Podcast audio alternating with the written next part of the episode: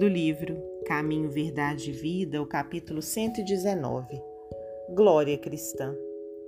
Porque a nossa glória é esta, o testemunho da nossa consciência.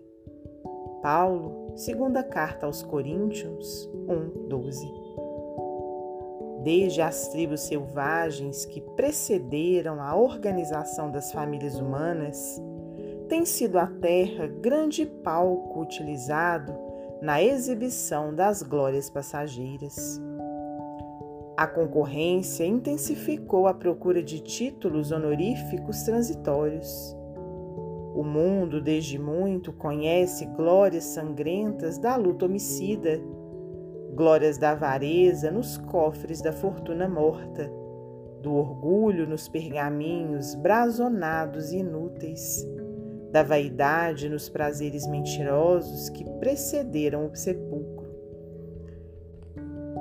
A ciência cristaliza as que lhe dizem respeito nas academias isoladas.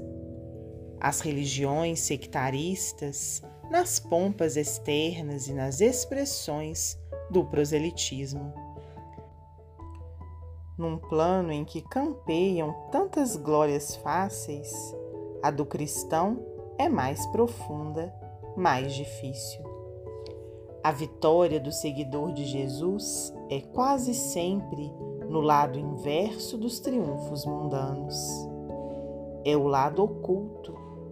Raros conseguem vê-lo com olhos mortais.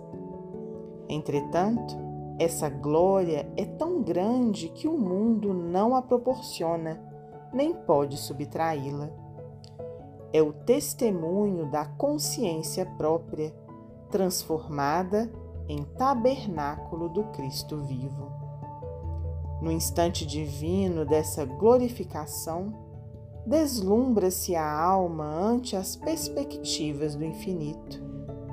É que algo de estranho aconteceu aí dentro, na cripta misteriosa do coração.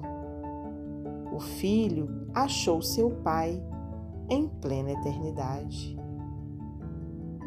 Emmanuel, psicografia de Francisco Cândido Xavier.